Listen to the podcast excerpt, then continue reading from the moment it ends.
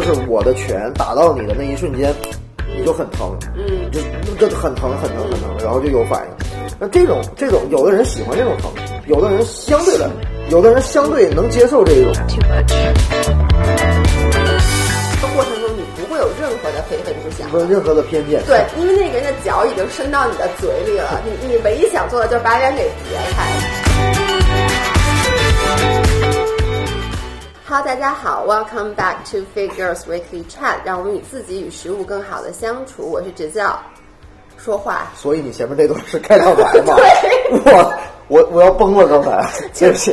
快说你是谁？Hello，大家好，我是阮尼，然后二十四 K 的呃创始人，然后我们做做格斗做武行馆，的哎，不是让你在这儿做广告的。啊，没有啊，没有，我没做广告，就自我介绍嘛，今？天是这样的，因为上周说了这周姥姥会出去休假，然后我说这周我会请一个神秘嘉宾来跟我录本周的这期明信片儿。啊，我想了半天找谁呢？因为之前找过我们自己健身房的合伙人人形柯基，但是我想我不能老找我们自己健身房，好像我们天天在给自己健身房打广告一样。然后我又看到最近这个体育行业大家都过得比较惨淡，然后所有人都知道我之前一直在练柔术嘛，也有很多人说希望我能分享一些关于柔术的心得呀什么的。为什么要练柔术啊？我就想到了我练柔术这个馆，我练柔术这个馆呢叫做二十四 K，是一个比较有名的馆，在北京有五家健身房，但是这五家健身房现在看上去都不太行了，是不是不太行了？导也也没有都不太行，我觉得是部分不太行。部分不太行，部分不太行导致老板现在开始改行开餐厅卖肉了。我们一会儿再说卖肉的事儿，好啊，好啊，好啊。好吧？然后呢，这个 R 四 K 的 CEO 同学叫做阮妮，然后我们今天就其实想让来他来说一下，因为这个同学也不是科班出身，我发现我周围搞体育的都不是体育啊，不好意思，我是科班出身，你什么科班？我中央中央戏剧学院正经科班出身。狗屁吧！哎，我跟你说，我发现你特别能忽悠。之前也不知道是谁跟我说，你说什么你是什么学数学的，是有这么一这个真的不是我在说啊是有人在查我，为什么他们说你就是我数学不好，你数学特别不？哎，你数学不好还是我数学不好？我数学特别不好。我是属于那个，就比如说一个数字，主要这个数字个数字太多了，我就必须得把它大声的念出来，个十百千万，我倒才能认我那那。那那确实是你数学不好，你比我好点儿，对我比你好一点所以你可以是数学系的。我不是可以是数学系的，就是我在做 CEO 这个行，嗯，里边数学算很差的，那我也是 CEO 啊，那就是我原来没见过还有比我差的。反正，但是他反正也不是一个搞体育出身的，然后以前也是一个班儿逼。你你能给大家介绍一下你这个怎么从班儿逼变成了一个拳馆的主理人的吗？我其实要更正呃 Giselle 呃几几个小点啊，嗯第一个就是，呃，我我们目前为止五家健身房其实还行，真。活着是吧？对，都还活，真还行。然后只是很艰难的活着。然后这这里面要感谢什么房东啊，感谢这感谢那感谢那一堆。对，然哎，后这所以你们的房东有给你们减免房租吗？有。哦，那你们房东是真不错。对，主要是我们聊的方式可能跟你们不太一样。对我们都是带着刀去。对，主要是一群练拳击的人。对，没有没有开玩笑。嗯呃，这是第一件第一件事情。第二件事情就是我原来其实是我不知道怎么去界定搞体育。如果说大学的专业是不是学体育的，那、那我不是啊。但但是我小时候是是运动员，这个事儿是是确定的。我想在今天这个底下放一张阮妮的照片儿，然后他说他是运动员，你们来鉴定一下长成这样的人。我我小正经运动员好，小时候哪能说现在？自自从那个做外卖之后，身材，我跟你说，只要我不说，绝对不会有人以为他跟体育有半毛钱的关系。你中国武术家的身材，你其实不知道吗？两个成语，一个叫膀大腰圆，一个叫虎背熊腰，对吧？然后是这样，我小时候是运动员，然后呢，长大以后呢你，小时候什么运动员？乒乓球、国球，那也是运动员，怎样？你知道搞航天的也叫运动员？中国的运动员分类很多，你知道吗？搞航天的我是不是运动员？我真不知道，但乒乓球一定是运动员，下象棋的也是运动员，那不一样。那你说唱 KTV 的还是还是运动员这？唱 KTV 是最累的，我跟你说。然后啊、呃长大之后就就毕业就互联网的工作。你学的是什么呀？我学工商的。哦，那咱俩差不多我。学工啊，我差的还是很多的。我毕竟是练过体育，然后又学工商的。我是学我是学什么的呀？啊、我学经济的，这一个很高级的学科。你学经济、数学差到这个样子吗？就所以，所以我现在搞体育了呀。呃，我国经济学的这个也是比较艰难，感觉。嗯然后呃，我之前在小牛在在做那个电动车，然后呢，为什么出来做体育？是因为自己一直在练练拳。就大学的时候，呃，你从什么时候开始练拳的呀？我从大学吧，就大一就开始对。对对那时候是在北京吗？对，在北京。所以那个时候的拳击，就是你知道，很多女生一提到拳击，就会觉得是那种特别凶狠，而且你知道那个训练环境特别的脏。坦白讲，你知道我为什么就是来了咱们这块儿，就是立刻就办了卡留下来，嗯是因为我之前也在其他不同的地方学过一点点拳击。是因为这个机构的创始人人格魅力还是相对来说比较高一点，呃，所以让你立刻就把它对对对，是这样的。哈，主要是这个原因，然后第二个原因呢，是因为我之前有在老外的馆里学过拳击，嗯但是我觉得，说实话，那个拳击有点小玩闹那种感觉，你能理解吗？它不是系统的教学。OK，OK 然后呢，我后来又去了一些中国就所谓的。就是老师都是那种科班出身的你心里会觉得有点 low，你能理解我的意思吗？就是那个场地也很 low，然后特别脏，所以我就一直没有找到一个特别适合女生学拳击的地儿，因为女生其实对这个环境什么还是挺在意的。嗯。嗯。我觉得这个里边有两个点，我还是先刚才接着我说那件事儿嗯。先说。然后我从大学开始开始练拳学拳，然后毕了业之后呢，跟很多应届毕业生一样，就加入到互联网大军，在一三年左右的时候。然后，但是我也没放下训练，就是时不时的还是会每周有固定频次去练拳，直到说一一一六一七的时候，就觉得自己问自己想做什么，就是如果说嗯把工作都抛开，我想做什么，我觉得可能还是开拳馆。然后又加上那个呃那一年附近，然后我跟我未婚妻求婚，然后啊，求婚、那个故事我们都听过。求婚的时候，求婚结束之后啊，就是已经拿下了。之后，然后我问我问那个我问阿 K 说，呃如果说不工作，你想干嘛？阿 K 说他也想开家馆。那我觉得这个事情就要放在计划里边，然后对，就是早晚都要干的一件事儿。那就那就在一七年的时候就觉得，既然早晚都要干，那就不如早点出来干，趁着有有时间有精力，然后还有还有激情的这个这个这个时候出来做，而不是说等到四十岁五十岁的啊时，候。其实越往后你越难出来，因为你的觉得你身上担子越重，因为你在这个企业里面你挣的钱越多，然后你的岗位越好，你其实越觉得你这个机会成本就越大，你就越舍不得出对来了。对，然后那个时候就就自己给自己自自己踢了自己一脚，就把自己踢出来了，然后就开始做这这这一行，到现在也快三年。其实说实话，咱俩创业的时间差不多，但是我我先跟大家说啊，我们俩创业的时间差不多，但是二十四 K 做的确实比 f a for Life 稍微大一点儿，没有没有，主要是稍稍微稍稍那么一小微微。因，为某些人已经拿到，你这是几轮儿？拿了两轮。哎，一般人说实话，就比如说像我们刚开始做的时候，都会找自己朋友当一个合伙人，嗯就是自己出钱。然后我觉得像你这样一上来就一个人出全部的钱，然后马上开口找投资的人还是挺少的。我我们其实最开始呃也是朋友，大家互相筹的钱，包括很多朋友，包括像 Giselle 这样非常 powerful 的朋友，这个都帮了我们很多。但其实我们在找资本的时候，是也是因为这个馆聚了一些人气，然后有资本的人在里边，有资本的很多朋友在里边给我们提了很多建议，然后让我们去尝试着去做，但。那个时候，一七年的金融环境还相对来说比较利好，嗯，所以我们就拿到了还还相对在在那个年度吧还不错的成绩，嗯，但这个时候回头看，还有很多事情其实是没想清楚、没想明白，我特别想问你，就是因为你知道，我们之前其实也有考虑过融资，嗯后来呢，我和维亚两个人坐在那儿想了半天，就觉得当时我们俩问自己的是，你为什么要离开企业？嗯为的是每天能自然睡到自然醒，就想干嘛干嘛，嗯非常自由。就是说，让这件事儿不要成为一个很大的负担。嗯但是，一旦你其实拿了钱，你压力就很大了，因为你。除了需要对自己负责以嗯外，你需要对投资人负责。你觉得你这个压力大吗？自从拿了钱以后，我觉得还好，我觉得还好，就是这件事情，我我们不如不说拿不拿钱这个事情，呃，先放在一边。嗯，我们最终想把或者你的那个你的那个馆，或者是我的这个馆，或者叫呃你的那个机构或者我的这个机构，想做成一个什么样子，它最终的终极目标是怎样？那如果很清晰的认定是。啊，我就要做一个呃呃小小的一个玩意儿，能让我这个啊很自由、很 freedom freedom 就可以了。那这个我觉得不需要去去去拿钱，但如果我们是想服务更多人，想创造更多价值，想这个成长更多。我对个人来说，可能成长更多，或者让公司变得更厉害。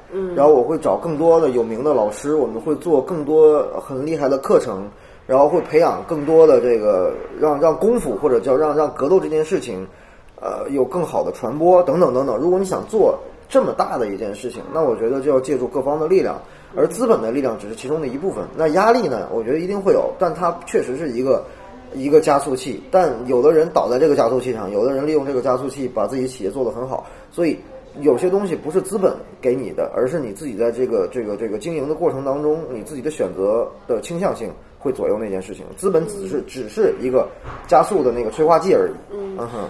所以你当时是怎么想的？要就是你想把二十四 K 打造成什么样？我的理解是，之前好像没有什么拳击的连锁店，就基本上它就是一个馆，然后呢，所有的老师都集中在这个馆，所以它的地域性就非常强。比如说我在双井上班，那我就在双井找一馆；但是如果我家在其他地方，在海淀，我是。没有办法选择说我回家也练的，就是大部分健身房的一个问题，就是它的地域性非常强。嗯然后你们现在开了五家馆，还有继续再开的这个打算吗？嗯，还是有，还是有继续再开的打算，但是在北京吗？对，但可能开店的方式跟节奏上我们会再去控制。我觉得 Giselle 呃刚才问的两个问题会比较好一点。第一个就是我们刚才撇过去那个问题，就是二十四 K 的馆的特点是什么啊？就是很多女生喜欢在这儿练，然后曾经有一段时间，我们的女性用户的占比会比男性用户还要多那么个百分之十，就一才多百分之十啊！我怎么觉得上柔术的时候，经常就俩男的全是姑娘啊？拳击这拳击这边也是，拳击泰拳这边也是，就可能一节课，呃，只有一两个男生，剩下全都是姑娘。其实我们想做的事情跟这件事情有关系，不是我们要做给姑娘们一个馆，而是我们要达到的要求是至少要干净、整洁，视觉上要很好看，然后所有的装修是整个的品牌 VI 是统一的。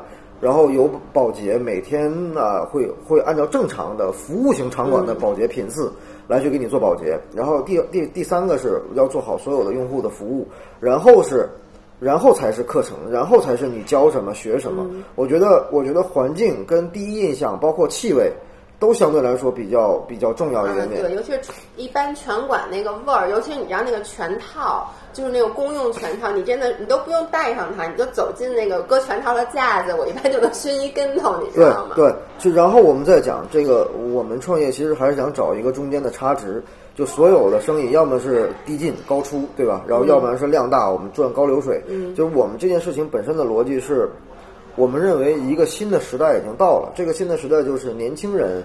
想去尝试新的东西，然后想去，不管是去健身也好，还是新的生活方式也好，他们想去尝试点新的、更酷的、更带劲儿的，或者更有意思的、更有趣的。但他们找不到这样的地方，然后找不到这种地方的原因有两个，一个是老一辈的拳击教练也好，就是武行的武行的教练也好，他们的人设跟他们之前的知识背景没有办法去达到年轻人，就是有代沟，有代沟，没有办法。说白了，他没太。不太能教白领，呃，对，他也不能教教不了现在的年轻人，就他们去教职业运动员没问题，对，就是职业的，对，教职业运动员没问题。然后另外一部分就是另外一个是，就我刚才说高的啊，就是好多优秀的、非常好的教练，就是在整个专业的技术水准上非常好的教练们，他们实际上没有办法去教很业余的人，嗯。然后另外一部分是很业余的教练，嗯，就是我学了可能没有两个月，拿了几个不知道是哪儿来的认证的东西，然后我就开始教。教大众，但是他的知识储备跟所有的这个这个体系化的教学的东西其实也没有，他就是凭着一张巧嘴，或者叫凭着一个一个一个呃一个很好的区域位置，或者健身房本身的区域位置好，然后呢他就开会开这样的课，但实际上是有在某一种程度上叫误人子弟，他他他教的东西都是错的。比如说，我不知道这么抨击我们自己行业的人好不好？健身房里边很多就教拳击的教练，可能这辈子没打过人。哎，不是，我跟你说。我因为之前学过，在拳馆学过拳嘛，后来我就去类似那种健身房，就是你说那种叫做，它其实叫 Kick Fit，它不是真正的一个拳击，它教那个是完全不对的，从站架到出拳的姿势。但是我觉得很多女生，她练拳的初衷并不是说我要会打架，你能理解吗？我能理解。她就是为了瘦。其实你瘦的话，你。最后那你出拳的姿势对不对，什么对他们的影响不大。你只要这一节课卡路里给我燃烧够了，我就知足了。那你对这种现象你是怎么看？我我我先还回到刚才那个那个问题里面去。那上的高的太高，低的太低，这个中间就有一个空白的一个缺口。那这个缺口，我们大概观察，我自己大概观察了七八年。有有 KOL 做得好，我说的 KOL 不是网红，就是在这个业界里面的一些领袖，呃，做的还是有不错的。那比如说有很多的这个老师，像有我的原来的大师哥刘文博，呃，这个这个这个这个，还有很多老前辈们做的还不错，但是很很很分散，很零散，然后区就是在不同的项目里面各自有各自的建树，但还是像一个比较传统的武林那样，各自有各自的门派，然后分隔都比较明确。然后我就是七八个小兄弟，他就是七八个小兄弟，他也是七八个小兄弟，就做这样的事情。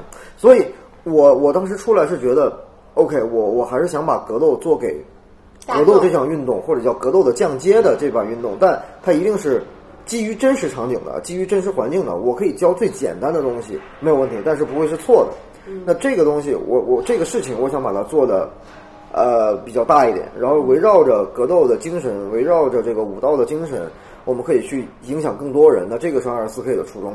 然后刚才又回到呃呃，你刚才提那个问题，就是健身房里边，呃，是不是把卡路里燃烧搞定了，这个事情就就 OK 的？我觉得是，嗯，在某一个阶段是，在某一个阶段是，就是这个这个女生也好，这个男生也好，他想呃减肥，他想他想减重，然后他通过不管是正确的或者是错误的教练去教导你的打拳的东西，都没问题。如果你只是为了单纯的去减体重这件事情，我觉得问题不大。但如果你因此喜欢上了格斗这项运动，那这个教练给你所带来的这个一些错误的指导，会影响在你之后影响你非常非常大。对，因为一开始学的时候，如果有一些错误的动作，你后来想搬过来，其实是特别难的。呃，甚至是有一些东西在最开始我们那么教，一定是有非常。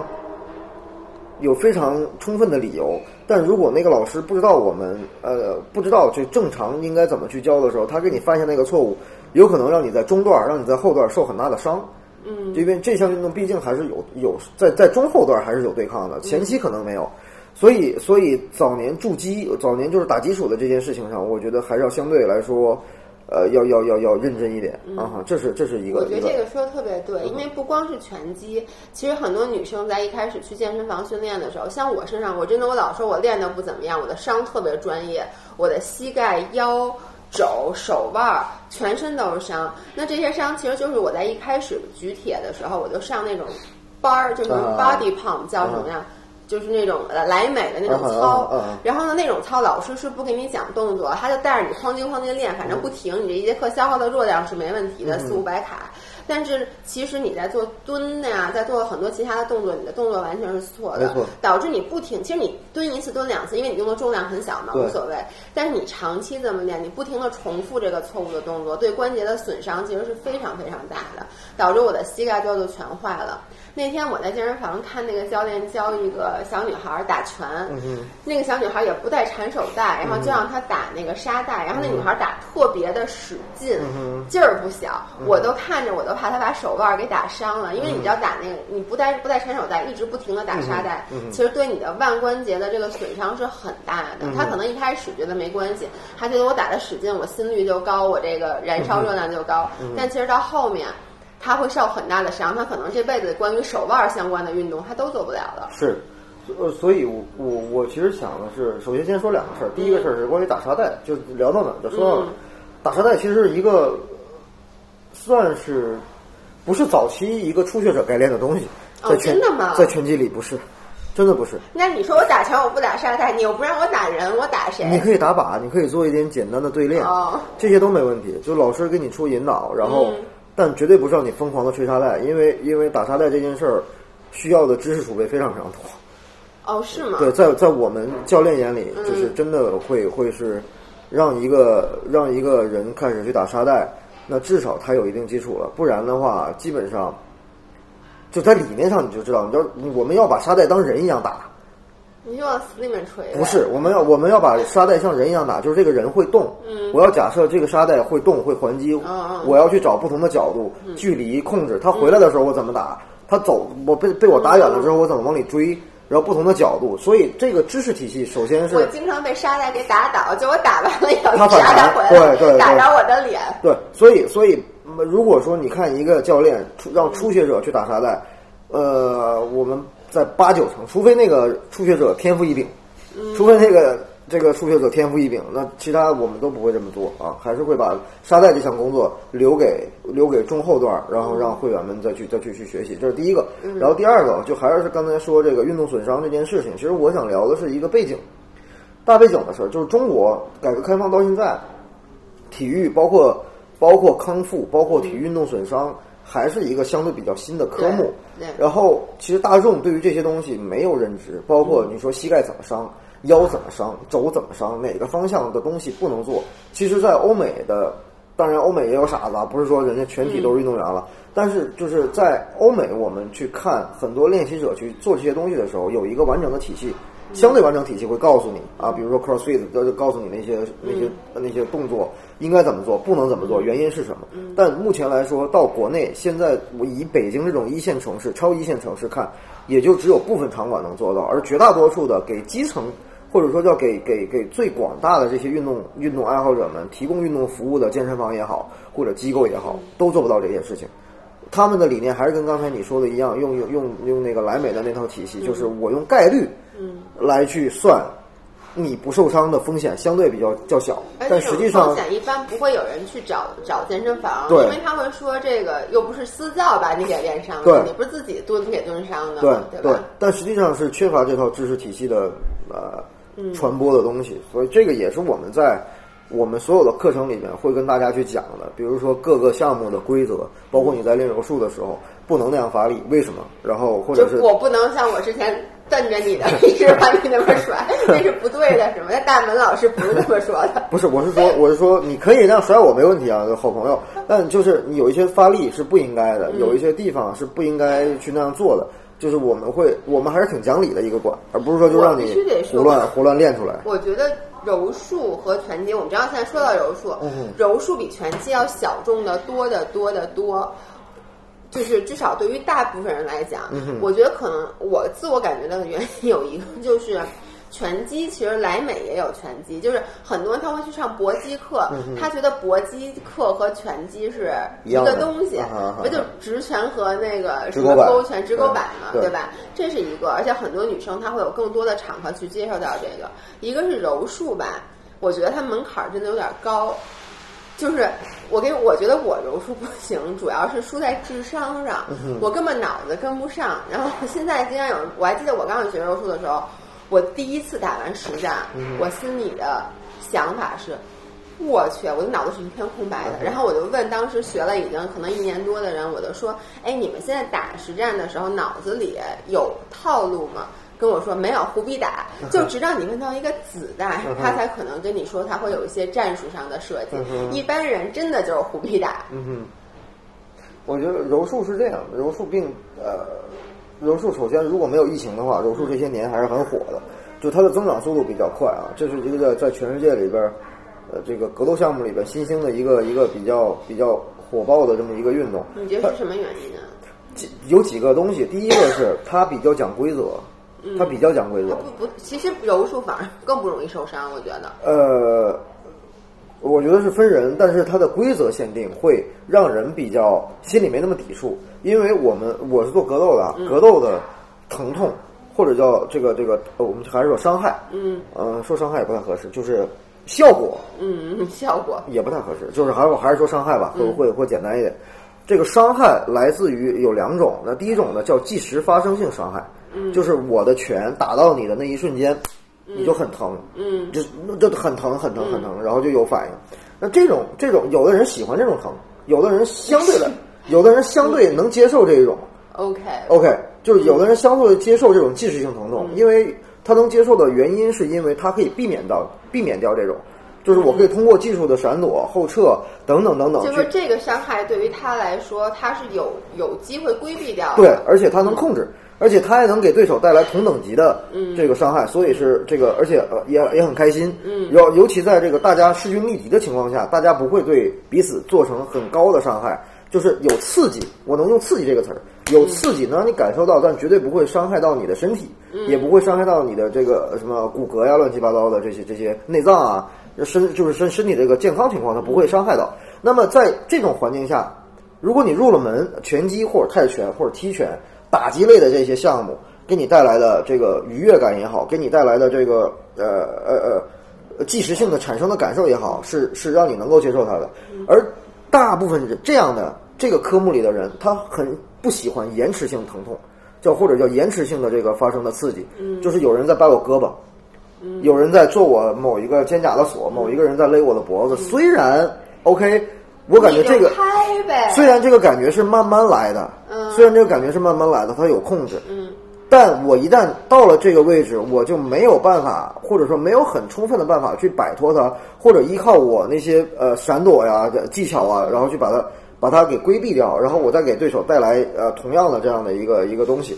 那有的人不喜欢这种延迟性疼痛，有的人喜欢计时的，然后但是另外一部分人啊，反过来说，练柔术的很多人不喜欢被打，不喜欢打拳的那个特别快，就是我就是，对，砰，捏一下就来了。然后我更喜欢慢慢的、有控制性的，然后可能是有固定柔术节奏的，然后去在一个规则框架里去做。那我觉得是呃大这个这个这个世界上练格斗的，一共就这两种人。嗯一共就这两种人，所以有的有的人是喜欢 A 跟 B，有的人是只喜欢 A，有的人是只喜欢 B。然后呢，那我们就把 B，就是刚才所说的这个延迟性的这种效刺激性的啊、感觉，我们拿出来说，它可以让一个小白很安全。对我就是想说这个，它可以就因为它是有延迟的，而小白往往身体没有入门的那个。其实我我举举赛，我不想说柔术的入门门槛高，就是我我练过很多各门各派的东西，我真的觉得拳击是世界上最难的运动。你知道我想说什么？我我其实我个人感受啊，因为我也学过一段时间拳击，然后我现在就觉得我不可能再回去学拳击，是因为拳击你刚才说的那种技术性的伤害，呃，怎么说呢？它不太容，我自己不太容易控制。就比如说你那一拳打过来，如果我没有闪躲开，你打到我的脸上，大家都知道我的脸是非常昂贵的一张脸，我可能又得跑一趟韩国，再重新去垫一次鼻子。而且就是说你这脸上全是真的，你知道那个一拳打在脸上的那个疼，真的不是。我就我是接受不了的，你知道吗？而且我觉得很多女生可能也会觉得接受不了。但柔术呢是这样，柔术就是只要你像我一样没什么 ego，就是你没有什么特别特别死要面儿，嗯基本上，比如说你被人拿了这个位置，比如他要掰你胳膊了，他还没掰呢，他刚准备要掰的时候，我就狂拍，因为只要我一拍，他肯定就停了嘛。对所以对于像你刚刚说，就对于大部分初学者来说，它是比较安全的。是但我说它难是什么意思呢？就是拳击，我可以即刻的感受到它的快感。对比如我学拳击，我第一节课我直拳就是叫什么那个 Jab Japan Cross，对你叫什么直拳和这样吗？后直拳后直拳，我我就能学完了。对然后可能学一个月以后，我就能大概的就是 shadow 打法，我就能打一打了。对而且呢，这一节课下来的热量也是绝对能消耗到的。对，但是对于柔术呢，我觉得基本上前三个月你是完全不知道你在干嘛的。嗯每一个动作，我记得我第一节课上来先学的是瞎行。不是对虾行，虾行还行，但是我基本上上正式课第一一开始学的是那个叫什么呀？橡皮。啊哈，我第一节课上橡皮就被被对方把脚塞到了我的嘴里，我当时想，我去，这他们是在干嘛？你完全不明白。嗯嗯嗯所以我觉得就是从大面上来讲，可能柔术的人是一旦上了，他会更持久。但柔术，比如我我见过太多人上一节课就再也不来了，嗯嗯因为他第一节课他完全享受不到任何的乐趣。是的，是的，是的。嗯，就是这是我所谓的门槛高，就是我的门槛高是这个意思。我我这么来解释吧，这个也我跟很多的好朋友也解释过，嗯柔术的门槛高，拳击的门槛在门里头。对，说的特别对，就有点像你在滑雪，滑单板还是滑双板。一般滑双板你上来就能站着，你不会怎么摔，你基本上滑个三四次你就能滑下来了。嗯单板你可能要滑一个月才能滑下来。对。但是呢，你真会滑了以后，你会发现双板比单板危险很多，因为它停不住，它刹不住车，对你知道单板你是大不了我就停下来嘛，我就，大不了我就跪，我就甩把。对，我就就坐下，它的受伤几率其实比双板反而要低。没错这就跟柔术和拳击的感觉很像。是一样的。其实，嗯，我们不如再扩大一点。其实柔术只是摔头类的缠斗系的一个分支，包括柔道，包括摔跤，其实他们都是门槛比较高。而且如果你天生的身体素质相对比较好一点，那你入门就会更快。嗯啊，尤其是摔摔头类的啊，就如果你就本身我力量就很好，然后那你一定会占优势。这个这个，我想大 G 在这一方面也很有心得啊。对，实在不行没有技术，就上来就抡呗。对，力就力力量在，其实还是好事儿。嗯。然后拳击的其实，你会在你会在后半段发现，我们对技术的要求会越来越高，对于力量的要求反而会没有那么没有那么高了。因为只要你的技术足够高、足够快，你可以你可以产生很很好的这个这个解决对手的效果。对。那么我们再回来说说柔术，那么它火了这么火了，其实有火了十几年了吧？火了有十几年了，九零年啊，在国内吗？哦，国国没有，不是九在在九零年是在世界范围内。我想让你说一下柔术在国内从什么时候开始火的？我感觉零九年，我感觉你们就属于第一批在国内开始玩柔术的人了，对吗？你这个万年蓝带啊，对我这个万年蓝算是国内第二批吧。第二批，第一批是谁？第一批是就是你老师，我老师。你不说我老师，你不说你是蓝带，然后他也是蓝带，是啊？为什么我老师现在是黑带了，你还是蓝带呢？对我们主我因为我主要还要忙在企业经营上，真的是没工夫训练，而且关键我我个人更喜欢那种即时性疼痛多一点的东西，就是很快的那个反击快一点的东西。柔术让我觉得有点磨叽，嗯，就是折腾来折腾去，折腾来折腾去。但但拳击其实可以更更干脆一点，而且说实话，拳击比柔术好看多了。我以前一直都不知道，就是因为拳击比赛其实你是收门票的，我后来才知道。基本上没有什么柔术比赛是收门票的，都是跟选手收钱。对，因为没有人愿意看柔术，都不知道这俩人干嘛的，抱在一起，然后有一个人就突然一下龇牙咧嘴，拍了拍了拍了拍了。对，其实这样，我们讲讲柔术在中国。其实这个话我没有发言权。如果下次你有机会，我可以帮你请到王彦博老师啊，就是我们另外一个大师哥，对我们另外一个大师哥，然后让他来，他也现在也是柔术的宗呃，柔术的宗代，然后我可以让他来讲讲，因为他是。武林的最新的百科全书啊，就白晓生。嗯，呃，我大概来讲一下，零九年中国第一家柔术馆，哦，零八或零九啊，零八或零九，中国第一家柔术馆，然后在北京成立，然后那个时候呃，MMA 这个项目也要也也进入到中国。其实给大家说一下什么是 MMA，他们不知道。呃，MMA 是 Mixed Martial Arts 的缩写，就是呃混合格斗啊。综合格斗，对，然后就是之前我们哎，能不能，我给大家再解释解释一下，就是拳击是你比赛的时候只能站着打，你不能躺地上打；然后柔术呢，是你只能躺地上打，你不能站着拿拳头砸人。MMA 就你既可以站，你可以一开始是站着的，然后把它倒在地上以后再开始掐它。是呃，就是混合格斗的意思，就是综合格斗的意思是可以用呃这个世界上主流或者非主流大部分的。格斗的流派来进行这个互相呃你来我往之间的博弈。那站着的时候，我们可以用拳击的进攻方式、泰拳的、呃空手道的、跆拳道的、散打的都可以，怎么着都行，在站着的环节都可以。然后在在我们将将要进入到地面的时候，你可以用柔道，你可以用摔跤，可以用桑巴，可以用柔术的一些方式。然后等你到了地面，那。大部分呢还是以巴西柔术为主的这样的一个他在到了地面以后还是可以击打的，对吧？呃，两两项，就到地到了地面之后呢，你可以去压制对手，用这个用这个拳，或者是呃，比赛不一样啊，UFC 是不允许在倒地之后还继续用腿用膝去踢的，这个不行。然后，但是 ONE FC 是可以在三点倒地之后还可以继续足球踢，呃，这个这个战争践踏这种东西都可以用，好看。对，战争践踏都可以用的那。那在地面的那个那个部分，除了你要抵抵御对方的这种踢击或者是打击，你还要去这个想办法抵御对方的降服技，所以就是柔术的这些东西。那这个这个整个一个过程啊，嗯，叫做叫做 mixed martial arts，就就是就是 MMA 对。然后在零八年零九年的时候，MMA 呃首先进入到中国。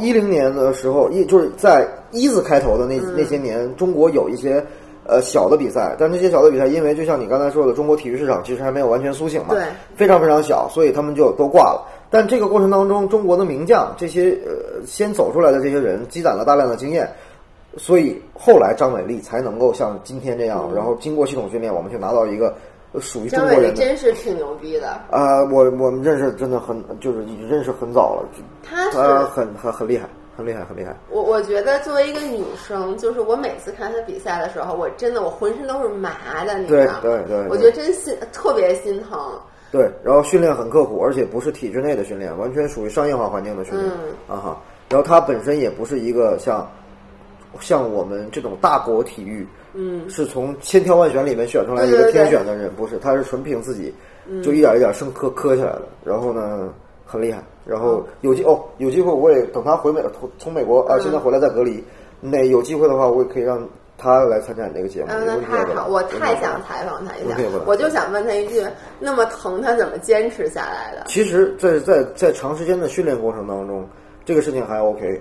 就是如果你如果你偶尔特别疼，你会觉得很难忍。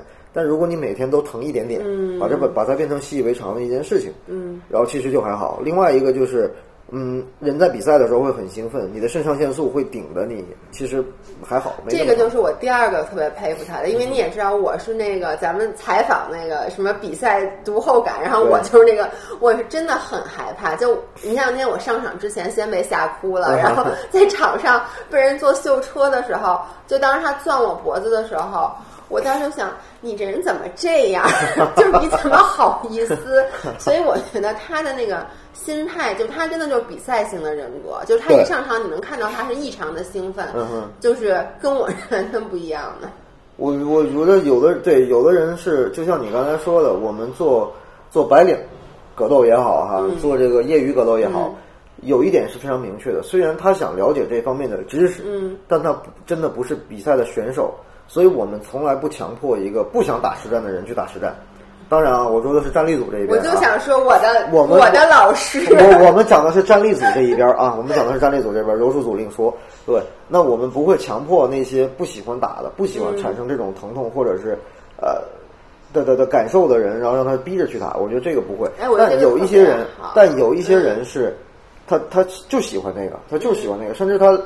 都不想把时间放在训练上，他就是把时间想把时间所有的有限的时间跟精力都放在打上，也也还好。但我觉得这个事情殊途同归的最重要的意义是能够让你开心，就是我通过我打或不打，嗯我我我我跟人实战，或者跟人我跟沙袋实战，或者我跟假人来实战。嗯 Anyway，我只要把我那个心里的负面的情绪宣泄掉，让我很开心，然后卡路里消耗的又很好，这件事情目的就达到了。所以就是说，你没有说你开这个拳击课，虽然你是都是按照正经的这个拳击体系在设计这个课程，对但是没有要求说你学完这个以后你一定要去打实战，一定要疼。其实就是更多的还是让大家找到一个。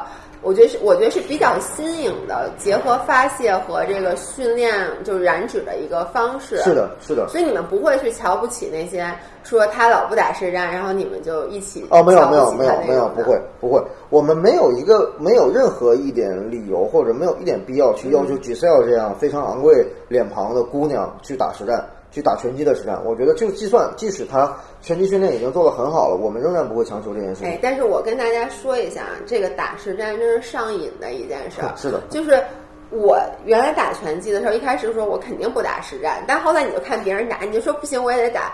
然后后来就我真的是脸上挨了几拳，然后后来慢慢的就说，哎呀，还是有点疼，有点担心，就不打了。然后我周围有好多朋友，就是都是女生，一开始说我就想通过这减肥，我肯定不打实战，最后全都变成你说的那种，一说打实战就特别对，积极比谁都来劲，比谁对，因为都来劲。它真的给你带给你那种身体的刺激，不是其他运动任何一项运动能带给你的。我对觉得，对是这样。嗯，哎，我还是想，我还想问一下，就是呃，因为其实我一直在建议大家，如果是健身的话，尤其是女生，一开始。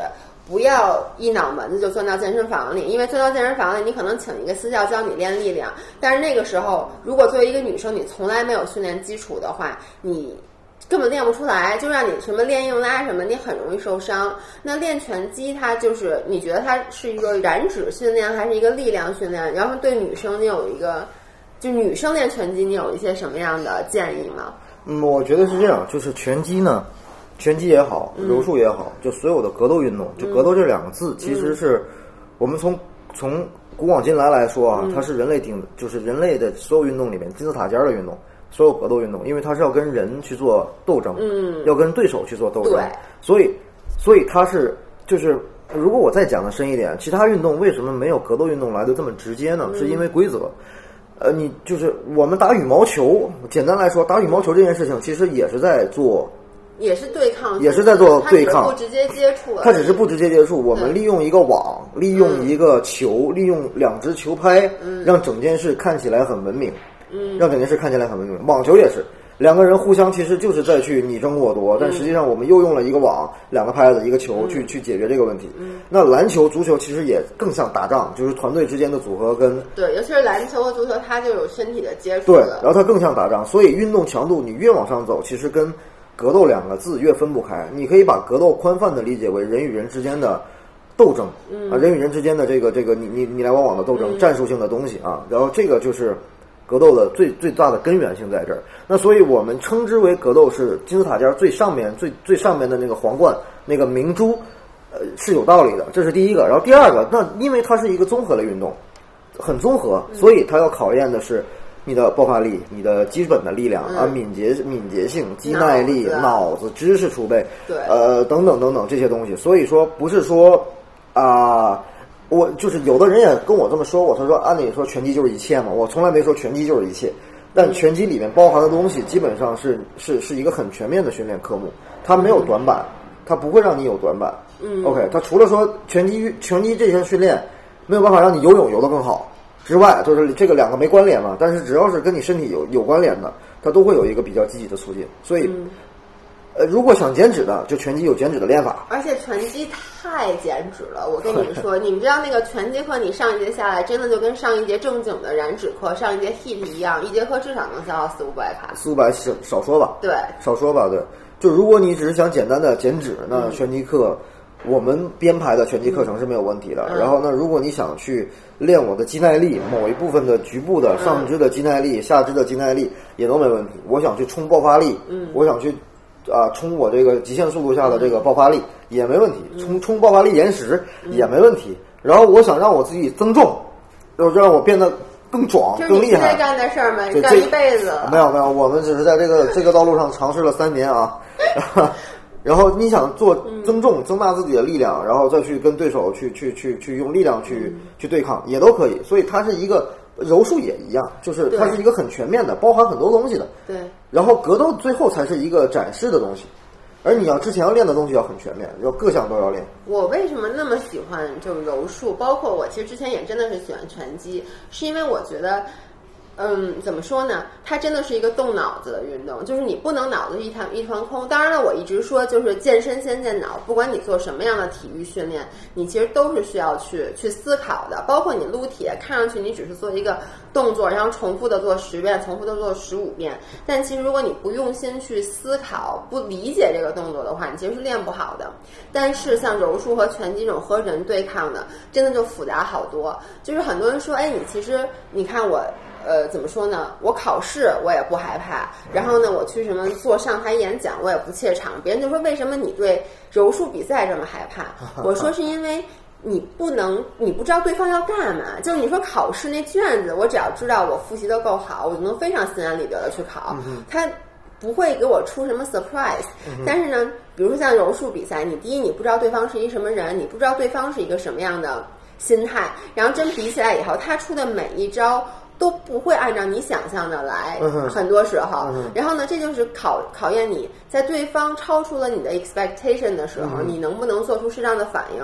我这方面就很差，就是我我需要很长的时间去思考，等我想明白了，我已经被人给弄死了。其实我觉得是这样的。我觉得是这样，就是，但是它两方面，一方面是，嗯，其实，在很百分之九十九的人啊，嗯，我们讲中国百分之九十九的人，其实没有上过运动赛场。嗯，不知道运动赛场那让你的那个心潮澎湃的感觉，嗯那种那种一下血脉奔张的那种感觉，可能都没经历过。嗯，所以这是第一个方向。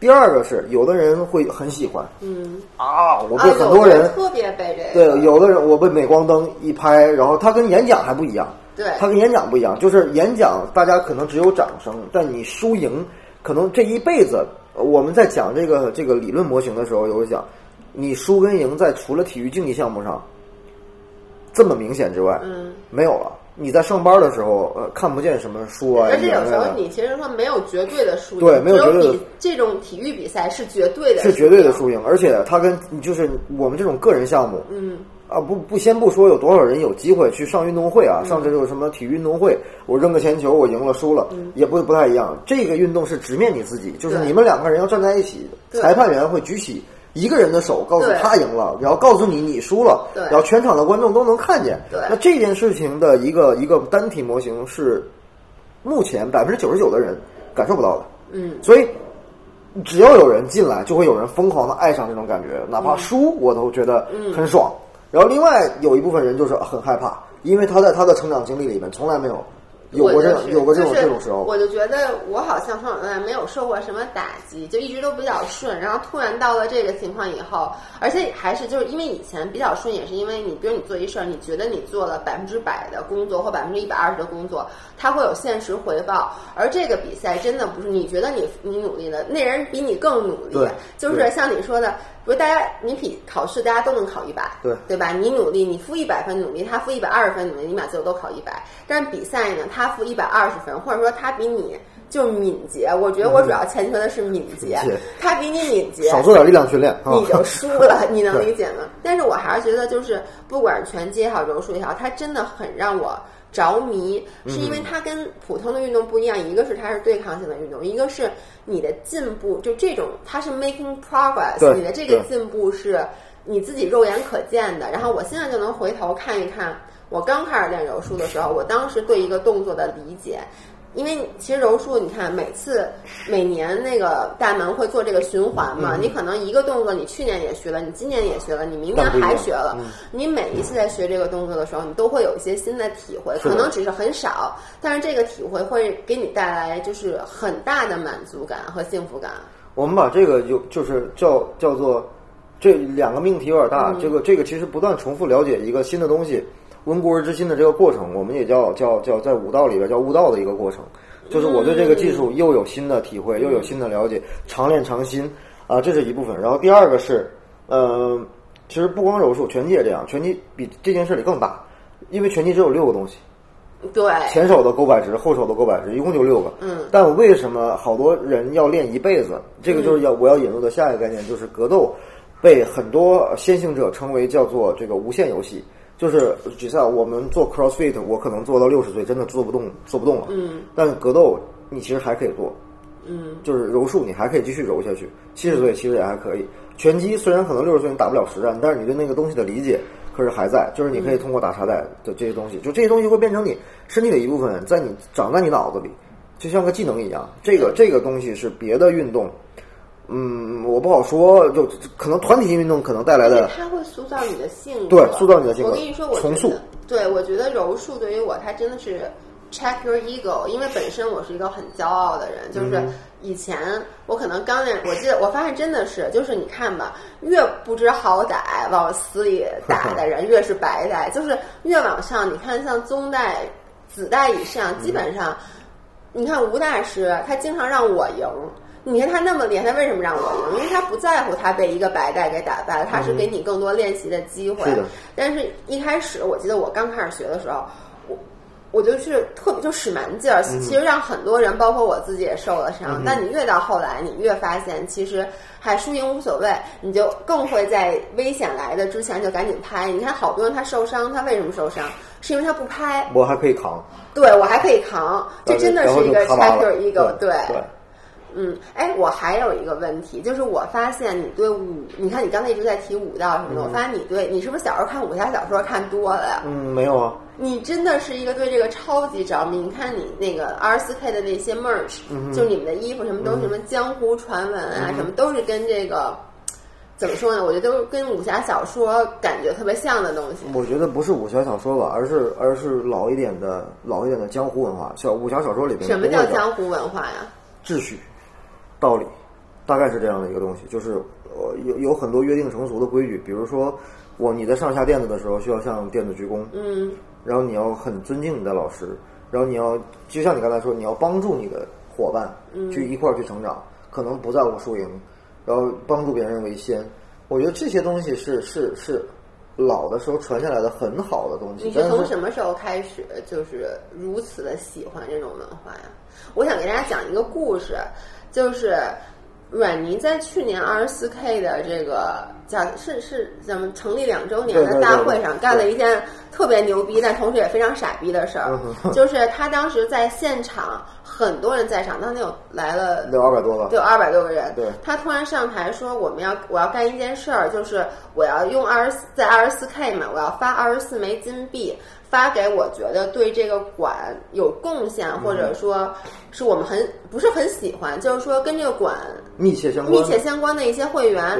那这枚金币给到你，哎，真的武侠小说。他说这枚金币给到你，你可以它的时效是一年，在这一年当中，你遇到任何的困难，你拿着这枚金币来找我。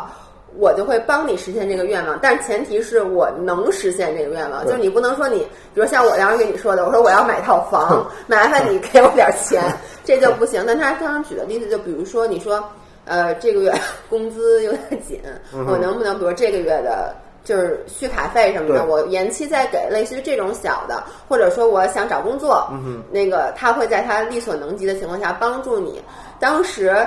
就是第一，这个行为让我就想起了武侠小说里经常那，就比如我之前救了你一命，然后你给我一信物，然后二十多年以后我儿子拿那信物去找你，这种，而且这他干这件事儿是没有跟他其他的股东什么的商量的，是吧？我当时我坐在底下，我看到你的其他的合伙人一脸懵逼的样子，真的太搞笑了。所以你是为什么会有这种想法？因为因为我们。不能说我们吧，就只是只是以我个人来举例。嗯，整个创业这个过程，包括我们在练的这个过程里，都是不断的在接受别人的帮助跟馈赠。嗯，就是就是这么成长起来的。然后我们也要势必去要去做这样的人跟角色。那那像像以前有一个老师给我讲，在日本，在日本，那如果你是学柔道空手道出来的，然后你变成一个企业家，或者是一个功成名就、财富自由的人，那你要做的第一件事情就是要去修修道场。就是要去建道场，因为你所有的知识，你所有的你精神的重塑，你性格的好不好，与你的成功是有直接这个这个结果的。但是当你成了有了有了本事之后，那你要让更多的人，让更多的孩子们，让更多的年轻人能接触到这个。那这个我觉得是日本武道里面做的特别好的，就是很多的道场其实也不赚钱，很多道场都很苦，也很不赚钱，但是还是有人资助。有人去做赞助，因为东西是好的，让有一部分人走出来成了，这事儿就够了。那我们其实也是一样，因为还有一个就是，我是一北漂，我不是北京孩子，我不是北京孩子。然后呃，在整个在北京漂的这快十年里边，其实绝大部分我并没有很孤独，我并没有很孤独。但我知道很多的北漂的青年其实很孤独，上班班班逼嘛，上班手机啊、电脑、同事，但其实你看他的通讯录里没有朋友。朋友就是前同事、前前同事留下来关系比较好，可能之后成为朋友。那有太多的利益的往来，比如上层、上级啊、下级啊、项目啊、钱呀，乱七八糟的。但你知道，就是我们的成长履历里边跟集体文化是集密切相关的。我们在学校里边是集体的，然后我们上大学的时候是集体的，然后突然有一天我们迈到了一个人生地不熟的一个大都市，然后我们变成一个独立个体，然后所有人告诉你要凭自己的努力去去怎么怎么样。但是其实这个时候你其实需要一个集体，你也需要一个大家能够平等对待，而且又又又不是有人会欺负你或者怎么样的这么一个一个团体，那个那样的一个集体。我我想做的就是这样的一个基地。所以就是，如果说我跟谁不对付了，我来拿着金币找你，跟你说怎么着，帮我摇人去啊？可以。我需要集体帮我摇人去，你可以啊，我可以帮你摇。拿着大砍刀去帮我摇人去。那不会拿着大砍，违法的事儿我们不会，但是讲理的事儿我们还是会出头的。因为我觉得你的这个，我一开始不不了解嘛，后来我发现接触你越多，我发现你的好多干的事儿真的是让我觉得。哎，这个人是很讲义气的。我印象中还有一个，就是是有一个小孩儿，他好像没钱办卡，然后他问你能不能跟你赊账啊？他是问的是什么呀？用什么方式办卡？然后当时你说了一句，你说除了比特币我们这儿不收，其他方法支付方式都都行。对，就是所以你是你们是经经常，比如说这个人他最近经济情况可能不是很好，但他真的很想来。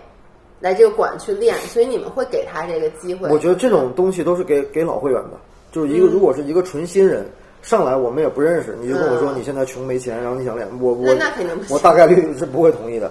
但如果你之前在这儿练，然后呢，大家也都还练的还不错，嗯，我觉得有困难都好说嘛。就我之前不是老在群里说一句话，叫只要你肯练，我们什么都能干。嗯，我觉得是这样，因为这个时代其实挺浮躁的，很多人沉不下心来去做自己喜欢的那个事儿，然后什么火就做什么，然后什么火就火得很快就没了。但其实我觉得不应该是这样，我对不应该是这样的，就是我们还是要认一些老的道理，然后来去坚持这些东西。我觉得坚持是好的。就你刚才说到那个，就是人现在很多都其实活得很孤独，虽然每天都在一个很大的公司上班，我特别有体会。这也是为什么我们一开始开那个 Faithful Life，、其实我当时是发现我所有的朋友，我所有的朋友，除了我现在合伙人薇娅以外。都是我在运动中认识的朋友，就通过不同运动认识了不同的朋友，而基本上我跟同事保持很好关系的就很少很少。是的，因为你在运动的时候你是完全不设防的，然后不管你是来自于哪儿，三教九流，你不会 judge 他。对当然你会因为丫是一傻逼 judge 他，但是你不会因为他本身的社会地位等等去 judge 对。他。所以你会觉得，因为很多人说女生其实上了班以后是很难结再结识到新朋友嗯的，但是我就发现不是这样的，所以我们就开了 Faithful Life。然后我发现柔术的朋友，你看这些人之间的感情，嗯对之亲密，对我后来就想，为什么柔术大家的感情这么亲密？后来我想，是因为不管练拳击也好，练柔术也好，因为你的目的，咱们训练不是为了真正的杀死对对方，对对对对。你真的啊，要、我们不是，那你不好说啊。对对对，但是你的目就是，其实你真的需要百分之百的信任对方，是的，要不然的话，它跟其他的还真的不太，跟其他运动不太一样。你说，比如说你跳操、健身，你其实还是各练各的，只是你整个这个训练环境是群体的。对对但是在训练柔术的时候，我我真的要相信对方，他比我强那么多，他劲儿比我那么大那么多，他跟我打的时候他会悠着，他会在拿到我的胳膊的时候，第一反应不是先掰，而是先拿住了，等我去拍。包括在拳击的时候，我知道像你们跟那些新来的人打，你们。是要把这个整个手打开，让他们来打你，然后你们在打他的时候一定要收着劲儿，可能只是轻轻的去拍他一下，就是你知道这种信任是很难建立的。我觉得在在格斗运动上，就是为什么把它叫武道呢？就是首先这个这整个一个科目是跟人类历史等同长的，它能留到现在，它一定有它非常优秀的基因所在，或者叫传统传承的东西所在。这是第一个历史背景。第二个是，嗯，它的运动模型里边带着每天就是我怎么说那句话叫什么来着？就是我们的社交等级是用某一个技术在说话，在让你知道我是谁，我喜欢做什么样的事情，我是什么样的一个为人的风格，而不用语言。语言语言会有一些误判，但那个你发自本心的运动的东西骗不了人。就这个人是个怂逼，他打拳的时候就是不敢打，就是满场跑，那就是个怂逼。那这个人很莽撞啊，他就是不设不不防自己，疯狂的进攻，打别人很拼。那这是一个什么样的性格的人？他就很明明显就能看出来。那柔术也是，那有那些虎逼也是，就上蹿下跳的，来回乱蹦的，有有这样的，就你能看到他性格里的就是这样的人。然后呢，很赤诚。他没法作假，对他没法作假，然后另外一部分都是，如果你能作假，就已经是入门很深了。对那就你太对厉害了就是已经很厉害了，所以才能作假，会有自己的技术风格。我先放你进来，然后我扫你，我再降服你，等等等等。等那个时候，你会发现乐趣就开始了。但是风格其实也没法作假，就比如说他一个风格是没法说明作假了这个人的性格，对就是你可以在某某些地方作假，但是你的风格，你刚刚猛派的，嗯刚就是打的很猛的，猥琐流的，就是在那打闺房，然后去找你腿的，都会有。就但这个人中冠军那啊，种，对，把屁股每次先给别人对。，但这种就是你会，但都很真诚，他是 real 的，而不是说我心里已经把你骂翻了，我心里已经把你骂翻了，然后我们脸上还带着笑，所以它跟正常的那个 social 正常的社交是不太一样的。所以，所以，所以，我觉得这个东西是等你入了门之后，一生都放不下的一个点。在这个过程当中，然后你还会随着你的技术成长，你会帮助一些小的师妹啊、师弟啊他们的成长。你是很愿意帮助大家的。我发现就是柔术，至少因为可能站立课我上的比较少，你站立课不是少，是非常少。对我上过两节站立课，但是呢，我就觉得柔至少从柔术从垫子上来讲，大家之间的那个感情是我在从长这么大。在任何运动和环境中没有见过的，就是以前都说觉得同学关系特好，因为同学之间没有什么乱七八糟的利益关系。我觉得这个关系远远是超过同学之间的感情。是的，所以你看我，我我是一个属于非常不愿意跟不是很熟的一起出去玩的。我基本上只跟我男朋友一起出去玩，因为我觉得很麻烦呀、什么的。嗯嗯但是我会很愿意跟柔术的朋友一起出去玩，因为你大家对对方的了解，就像你说了。因为他没法在你面前作假，所以你非常清楚他是一个什么样的人。对，真的就是这样，嗯而且会抛开很多东西。我不管你是投资人，我不管你是上市公司的老板，对我甚至都不管你是不是我老板，只要上了这个垫子，大家都一样。对，对，我觉得这个是也是平平等所带来的，就是我在这儿，就好像有人喜欢玩网玩手游、玩网游，就是只要我进了打开了这个客户端，我就是另一个我。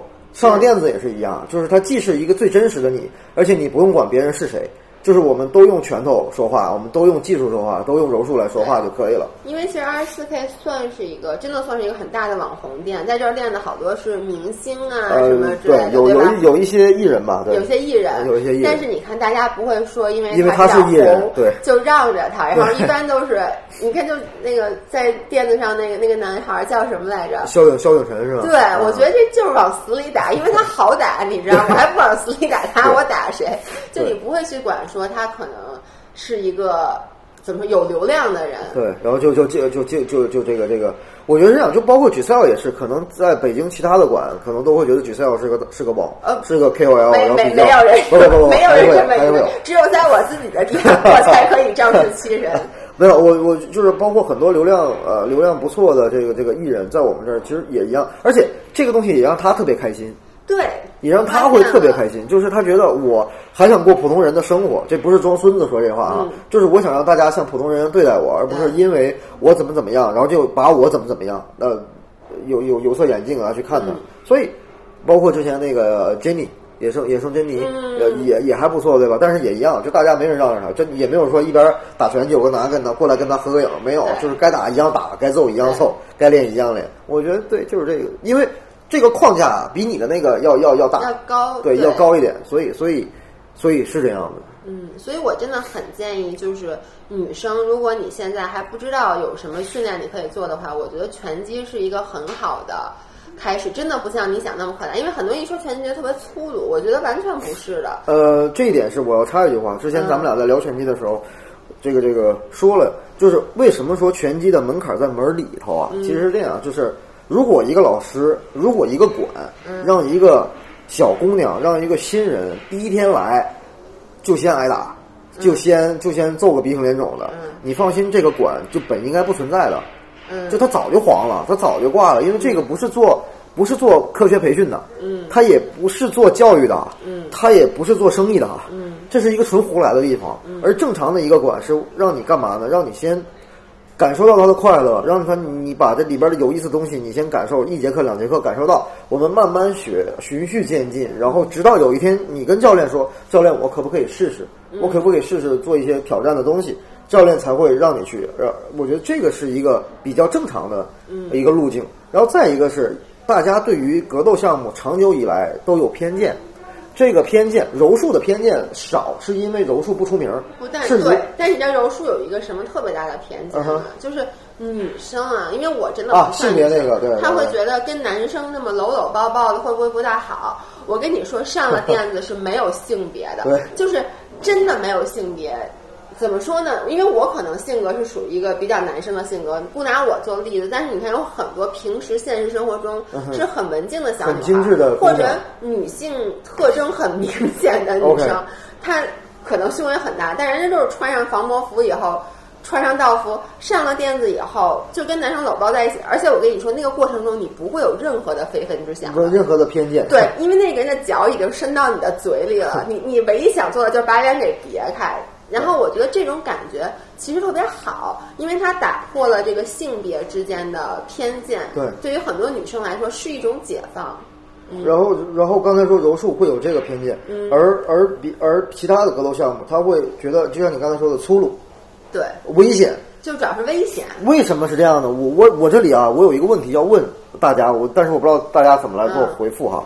这个问题就是，你们在考驾照的时候，脑海里设想的是你们下赛道的场景吗？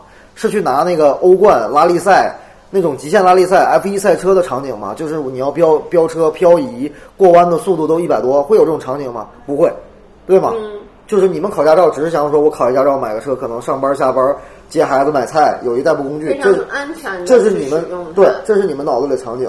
但是你知道职业车手，刚才我说的那些场景是职业车手的。好，这是一个问题。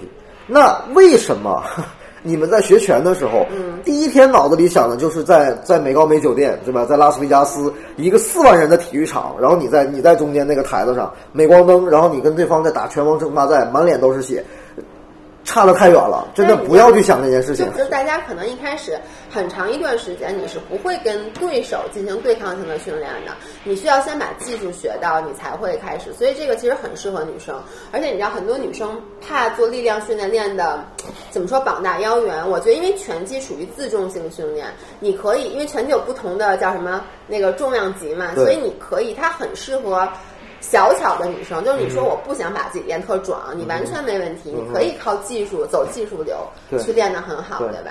对，OK，那我们说完了这个运动，我想接下来问你一个问题，因为我一开头说了，就是这个拳击馆的老板吧，因为疫情确实是这段时间没让开店，对。然后呢，结果过两天发现他开了一个叫什么？So meet，So Meat，对，就是什么，呃就是一个一个餐馆儿。然后这个餐馆儿，我坦白讲，我还没吃嗯。呢，但是我可以跟大家打保票，它很好吃。为什么呢？因为我有一次，你当时发的那公众号，我就用我的那个朋友圈转了，然后底下有几个粉丝留言说他们在那个馆儿里订了，当时你还只是卖送送那个肉排，对牛排，然后他们说排骨的外卖，对他们说之好吃，就是第一是他们吃过最好吃的排骨，第二呢是有一个女生说她都没吃着，因为全让她男朋友给吃，她回家只剩骨头了，骨头还被狗吃了。所以我想知道，就是你是怎么怎么想的呀？这个这个餐馆嘛，啊，两点吧。第一点是，呃，这个餐馆的主理人其实不是我啊，主理人是算姐。那之后对算姐，算姐之后可能我们算姐是我们之前的也是会员对吧？是是，她也是我之前公司的同事。哦然后呢，算姐是一个比较喜欢旅行，然后又喜欢美食的这么一个、一个怎么说厨美厨娘。嗯啊，OK，她自己她自己在没有任何人督促、没有任何人逼迫、没有任何任务的情况下，嗯她做了八年饭，就是每天都在做。自己喜欢吃的东西，并且拍的很漂我亮。吃过他也带到店里的东西，嗯特别好吃。对，就是他是一个这个事情的绝对爱好者。他可能对于打拳、对于对于运动没有那么大的爱好，但做好吃的，并且让人把他做的好吃的东西干掉，这件事情是他的最大的幸福来源。嗯，那首先要有一个对的人，那蒜姐是那个对的人。然后第二个是。呃，我们一样去全世界各地去玩儿、去旅行，然后我们会发现有一些东西是通用的，就是跟，嗯就甚至是有有有一些传承的东西在，比如说烤烤这一个字儿，就是烤肉的烤。我们从我们从中国本地，然后往西往中亚，往西亚，然后到东欧，到西欧，然后再到欧美。其实你会发现有一个比较比较清晰的脉络，看全世界各地是怎么样去做烧烤，的去做烤肉的。然后烤这个东西，它更消耗的是食材本身以及时间。嗯，我们觉得功夫也是这样。嗯，更消耗的是你自己跟时间，所以我们做的这个餐厅的内部核心就是一定是，呃，经过时间的烹饪，我们不做炒。炒是什么？炒是集中的那种爆发嘛，啊，很短时间。没有炒，哎呦，那那拳击可不就集中的爆发吗？不是，那你还是要日复一日的，你去练你自己，然后加你自己的那个功夫。所以我们是挑选食材本身很优质的东西，然后呢，长时间的去去烹饪它，用低温或者用用用烤箱等等这些偏西化的方式来去做一些嗯偏中国人喜欢的呃口味的食材，但展外形上还是有一定的创新。所以这个菜，这个这个包括这个这个这个饭馆里边很多菜，其实是我们在户外，我们在野外，在山里面，在在树林里，在在河边，我们在吃东西的时候，那个很原始、很粗犷的那个状态。拿拿小金锅煮的方便面，呃，对，然后拿比如说一大块牛肉，反正就烤的也就是乱七八糟的，但是就是很好吃。那些东西我们会拿回来，然后在这个饭餐厅里面做。那这是关于它商业化品牌以及说它背后的一些东西。但实际上，另外一个是我有私心，我有私心就是我们在其他在在在国外去训练的时候，发现餐饮是练跟吃，其实这个闭环在国外相对来说，咱们不是每次练完了以后都去旁边吃吗？就是把钱都还是收到自己兜里比较好，啊是吧？不是这样的，其实是还是想把服务做到做做的比较再往前一点点。嗯原因是这样，就我们训练的时间都比较晚，夜里十点、对十一点。然后，而那个时候我们想出去吃东西，要找要找到健康的，呃，低油的、少盐的，嗯，然后不是那么过过度烹饪，然后的东西其实很少。往往能去最最近好像一两年最近火的是最吃的比较多的是潮潮汕牛肉，潮汕都知道我对潮汕牛肉是因为它的食材就简单水煮一下，对。对吧？你蘸什么你自己定。这个就是为什么每次他们去吃什么新疆我都不去，他们说吃牛肉锅我就去，我就是觉得它你是可控的热量，对其实。对，而我我想开这家，我们想开这家餐厅这是一家健康餐厅，也是一样的，就是所有的肉非常好，没有经但过过你不会放很多油去炸它不会不会不会，在起码在主菜那个环节里不会有这些东西，都是用低温食材本身的这个对对。油或者是味道是的，是的。OK，然后呢，这家餐厅的主菜菜系其实是改良于西班牙菜。我们、我们走了很多地方，然后去去去去评估这个东西，然后也看了美国的一些烟熏的、烤啊那些那些口味比较重的。对，然后呢，那最后还是选定于这个这个用西班牙菜来做。然后目前看反馈也非常非常的好。然后我们吃过的人都给非常高的评价。然后我们也做了一系列一系列的改良，包括因为算姐原来做策划、做创意，所以我们我们两个人在在在在这件事情上的交流的频次也会相对来说比较高，而且还会有不断不断的惊喜出来，而且而且是这样，就是呃，就像我们回到刚开始说的，所有的人不是去。不会有所有人都会想去成为一个职业选手，上台为国争光，就练一练，玩一玩呃，enjoy，然后这个这个呃很舒服的生活就可以了。所以我觉得之后我们会把两边的这个会员系统打通，然后这样在啥意思？啊就是我办完会员卡来来这边打折是吧？或者一个是你你可以用直接的那个储值来这儿来这儿消费都没问题，那还挺好，都没问题。就是我我，而且让你去训练，让你去打拳这件事情，我做了三年了。嗯，让我的好朋友去馆里边训练这件事情实在太难了，但是每次让次他来吃饭，让他让让他来吃肉啊！天哪，就是秒在哪儿几点，我马上就去，就是这样的一个事就是儿。这个吃肉这件事儿永远有空，我没有空我也能制造出时间来，对是对，没有任何困难能阻止我来的。但是打拳吧，我太忙了，对对对对对对，而且我最近状态不好，我睡觉睡得不好。对他会给你找一万个理由。对但是你只要说你找到一块儿吃饭哦，他立刻就到。嗯所以这个也是我们另外一个一个做社团、做做社群、做做做这个维系会员关系的一个地方。就像大地说的，反正这帮人练完了总要去吃，那吃谁家不是吃呢？如果有一个更健康的选择，又很美味，那那何必不来自己家？那就就这样的一个事儿。对，所以大家可以稍等一下，因为我答应了阮妮，我下一次七天日的时候一定会来这块儿拍。我其实特别想来，但最近你们不都看到我在减脂吗？所以我，但我估计我也绷不住了，所以就在 不久的将来，你们就会看到我来这边吃排骨。OK，那今天就要不然先这样，然后非常感谢。然后我最后跟大家说一下，这个店的名字叫二十四 K。对，二十四 K 还是 CK？哎，我特别想让你讲，不是这故事咱们留到最后一定得讲一下，就是二十四 K 这名字怎么来的？因为当时我觉得特浪漫，就是你求婚的那个故事嘛，对吧？来，你给大家讲一下。呃我在这儿插一句啊，阮妮的未婚妻叫阿 K，然后呢，她也是，她是很很早开始练柔术的，没有，他女一生吧呃，他算是那早一批。他拿蓝带的时候，国内蓝带可能还没有三十条，哦，就女蓝带可能来我十条都没有吧。对，但是这但是这个姑娘这些年，因为跟也是为了帮你挣钱，结果也是疏于训练，对很惨但是你来讲一下这个故事。呃，二十四 K 嘛，就是我们想说二十四是二十四小时都在的意思。嗯，这个很简单，就是你们什么时候找我们？本来我们设定非常理想化，嗯对吧？所有人凭指纹出境啊，二十四小时全天开放啊。嗯有那个，只要你们自己训练的那个级别已经满足了自我、嗯自我自训的那个级别，我就可以给你开放这件事情。